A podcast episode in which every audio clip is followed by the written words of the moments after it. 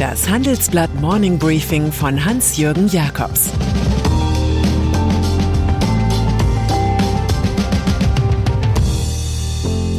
Guten Morgen allerseits. Heute ist Montag, der 16. August, und das sind heute unsere Themen. Das Afghanistan-Desaster. Deutschland verpestet wieder die Luft und Opa Joschka Fischer hilft Grünen-Chefin. Desaster in Afghanistan. Wer erinnert sich nicht an den damaligen SPD-Verteidigungsminister Peter Struck im Jahr 2004? Unsere Sicherheit wird nicht nur, aber auch am Hindukusch verteidigt.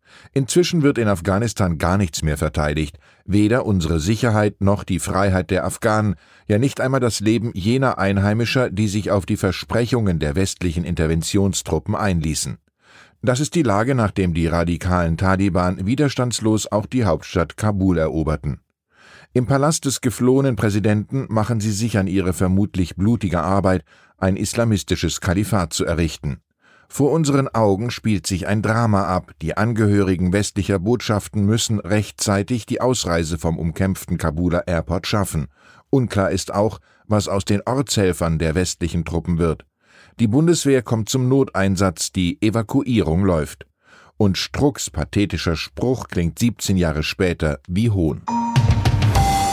Tatsächlich fragt sich jeder, wie kann es sein, dass die einst waffenstarrenden Westherrscher in Afghanistan nicht einmal einen Übergang organisieren konnten, der Gefahr an Leib und Leben für das eigene Lager ausschließt. Seit dem Truppenabzug im Mai eroberten die Radikal-Islamisten Stadt um Stadt. Trotzdem hatte sich niemand bei der NATO vorstellen können, wie schnell sich das geschulte, gesponserte afghanische Heer einfach den Taliban ergeben würde. Und mit US-Präsident Joe Biden und seinem dilettierenden Außenminister Anthony Blinken reihen sich deutsche Minister in die Riege der Minderleister ein. Problemfall Nummer eins: Heiko Maas. Der SPD-Außenminister erklärte noch Ende Juni, die Bundeswehr habe den Boden für eine lebendige Zivilgesellschaft bereitet. Nun muss er sich vorhalten lassen, eine unbürokratische Aufnahme der afghanischen Helfer viel zu spät auf den Weg gebracht zu haben. Tausend Afghanen haben zwar schon ihr Visum, sollen aber erst bis Monatsende aus dem Land geholt werden, wenn sie dann noch leben. Problemfall Nummer zwei Annegret Kramp-Karrenbauer. Die CDU-Verteidigungsministerin und der Außenminister geben sich gegenseitig die Schuld für die Misslichkeiten am Hindukusch. AKK redete vor sieben Tagen ganz allgemein davon, die aktuelle Lage in Afghanistan stelle die Frage nach dem Warum noch drängender und gehe einher mit dem Wunsch, die Taliban zu stoppen. Unter anderem hatte ein Ex-Oberst in Der Welt den Umgang mit den afghanischen Helfern als ausgesprochen beschämend bezeichnet. Problemfall Nummer drei Horst Seehofer der CSU-Bundesinnenminister sah noch vor zehn Tagen Afghanistan nicht als Hochkrisengebiet an und wollte straffällig gewordene Afghanen dahin abschieben lassen. Ungeachtet des Vormarsches der Taliban sagte der Ingolstädter Politiker am 31. Juli, wir verhandeln gerade mit Afghanistan, damit wir Straftäter weiterhin dorthin abschieben können. Die bittere Afghanistan-Bilanz nach 20 Jahren unter Taliban-Herrschaft sind Frauenrechte, Bildung für viele und Demokratie obsolet. Von Deutschland finanzierte Infrastrukturprojekte, etwa der Flughafen in Masai Sharif, sind perdu.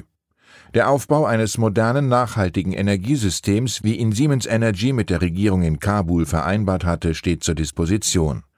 Stattdessen könnte das neue Afghanistan den Westen vor einige Probleme stellen, geförderten Terrorismus, exportierte Drogen sowie eine Vielzahl von Migranten, die nur eines wollen, nämlich dem Chaos entkommen. Zu Recht wirft Norbert Röttgen, Chef des Auswärtigen Ausschusses im Bundestag, dem Westen großes außenpolitisches Versagen vor. Klimawandel. An ehrgeizigen Klimazielen kann sich die deutsche Politik eher berauschen als an vorzeigbaren Klimaschutztaten. Wer nachfragt, was die GroKo bisher so geleistet hat, fällt in Schockstarre. Die Emissionen von Treibhausgasen dürften 2021 um rund 47 Millionen Tonnen zulegen, so die Berechnungen des Thinktanks Agora Energiewende. Das ist der steilste Anstieg seit 1990. Der höhere Emissionsrückgang von 2020 sei nur eine Eintagsfliege gewesen, so ein Agora-Direktor.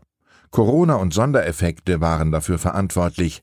Jetzt hat der Energiekonzern RWE mitgeteilt, die eigene Stromproduktion aus Braunkohle sei im ersten Halbjahr fast 50 Prozent höher gewesen als zuvor. Das Dilemma dieser Tage beschreibt schon Wilhelm Busch. Wer anderen gar zu wenig traut, hat Angst an allen Ecken. Wer gar zu viel auf andere baut, erwacht mit Schrecken. Opa Joschka Fischer der einst zum Außenminister und Vizekanzler gereifte Ex-Sponti Joschka Fischer wollte im Alter nie als Souffleur für den Nachwuchs auftreten. Das habe er immer an Helmut Schmidt gehasst, bekannte der inzwischen 73-jährige Grüne. Von daher gibt es heute keine Ratschläge vom Opa aus dem Grunewald. Ein bisschen aktuelle Wahlkampfhilfe für eine verunsicherte Spitzenkandidatin kann es aber natürlich schon sein. Und so trifft sich Opa Joschka heute in Frankfurt oder mit Co-Parteichefin Annalena Baerbock. Hier hatte Fischer 2004 mit seinem polnischen Kollegen den EU-Beitritt von Polen und neun weiteren Staaten gefeiert. Baerbock befand sich in der Menschenmenge. Und so soll es heute an der Oder darum gehen, wie Europa seine Stimme wiederfindet und sich in der Welt Gehör verschafft.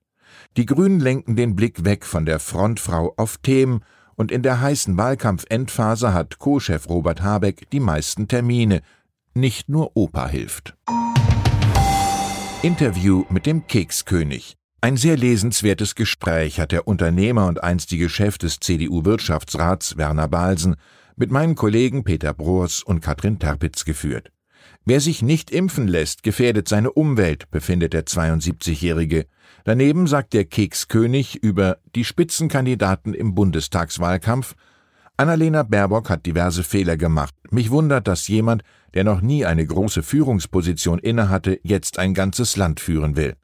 Olaf Scholz hat es aus meiner Sicht bisher ganz gut gemacht, auch wenn die letzten Werbespots daneben sind. Und Armin Laschet versucht, möglichst keine Fehler zu machen. Wahrscheinlich reicht das nicht als Zugpferd einer großen Partei. Zur drohenden Abgabelast für Plastikmüll sagt Balsen, allein damit ist nichts erreicht. Wir arbeiten intensiv an Verpackungen, die recycelfähig oder kompostierbar sind. Unsere Kekse sollen aber auch nach Monaten noch gut schmecken und nicht nach dem Knoblauch, der im Regal daneben lag. Und über die Trennung von Bruder Lorenz, der Salzgebäck produziert, meint Balsen, die Aufspaltung war absolut richtig. Wenn es in der Familie nicht harmoniert, darf das Unternehmen nicht darunter leiden. Natürlich war das schmerzhaft, aber als die Erkenntnis da war, dass es so nicht weitergeht, ging alles ganz schnell. Fazit, das Tempo allein macht es nicht, die Richtung muss stimmen. Automobilzulieferer Heller. Vom erst kürzlich gescheiterten Übernahmeversuch durch den Münchner Knorr Bremsekonzern ist keine Rede mehr. Jetzt hat die Hück-Familie einen anderen Käufer für ihren Automobilzulieferer Heller gefunden. Farekia aus Nanterre, nordwestlich von Paris, übernimmt 60 Prozent der Aktien. Die Rivalen Mahle und Plastic Omnium müssen zuschauen, wie nach Bosch, Continental und ZF ein vierter großer europäischer Zulieferer entsteht. Umsatzpotenzial mehr als 20 Milliarden Euro. Familiensprecher Jürgen Behrendt. Das passt hervorragend zusammen, wir sind auf einer Wellenlänge. Gut 6,8 Milliarden Euro geben die Franzosen für den Deal aus. Die Hück-Dynastie bleibt mit kleinen Anteilen an der börsennotierten Obergesellschaft dabei. Die Verkäufer machten noch ein paar Bedingungen aus, zum Beispiel, dass Heller-Standorte und die Mitbestimmung erhalten bleiben. Mal sehen, ob diese Bedingungen das Papier wert sind, auf dem sie stehen. Wirecard. In der unendlichen Geschichte der juristischen Aufarbeitung des größten Münchhausen-Falls in Deutschland gibt es eine neue Weiterung. Die bei der Wirecard-Pleite geschädigten Vermögensverwalter von Union Investment haben in München Schadenersatzklage eingereicht, das berichtet die Financial Times. Betroffen ist die Insolvenzverwaltung unter Michael Jaffe. Die Finanzfirma aus dem Verbund der Volks- und Raiffeisenbanken reklamiert einen Millionenverlust aus den Aktien des einstigen DAX-Konzerns. Man sei durch falsche Wirecard-Statements fehlgeleitet worden. Die Klage wird von anderen Altaktionären aufmerksam beobachtet und von den Gläubigern, also Banken und Anleihebesitzern, die von möglichen Entschädigungen mehr abgeben müssten. Und dann ist da noch Gerd Müller. Der Mann, der Bomber der Nation war, dessen Tore einst den FC Bayern München und die Nationalmannschaft zu größten Erfolgen brachten. Der Hauptschüler aus Nördlingen machte in der beginnenden Kommerzialisierung des Fußballs zwar auch Werbung wie die anderen und sang dämliche Schlager, er blieb aber doch stets der ehrliche, liefertreue Arbeiter im Strafraum, fern der Schickimicki-Welt. Am Sonntagmorgen verstarb er im Alter von 75 Jahren, Alzheimer krank in einem Münchner Pflegeheim. Zeitungen aus aller Welt huldigen heute dem einstigen Stürmerstar. Man zitiert Sportler, Funktionäre, Politiker. Alle können dem früheren englischen Nationalspieler Gary Lineker folgen, der sagt, ich habe ihn als Kind gesehen und dabei so viel gelernt, der beste Torjäger im Strafraum, den ich je gesehen habe. Es müllert nochmal in großer Dimension. Ich wünsche Ihnen einen guten Start in die Woche. Es grüßt Sie herzlich Ihr Hans-Jürgen Jakobs. Das war das Handelsblatt Morning Briefing von Hans-Jürgen Jakobs, gesprochen von Peter Hofmann.